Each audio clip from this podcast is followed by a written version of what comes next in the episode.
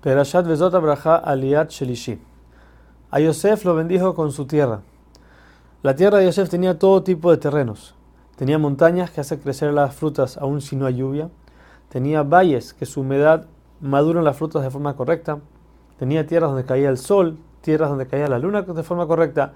Cada lugar depende donde, de las frutas que quiera sembrar, es lo que va a ser bueno para cada una.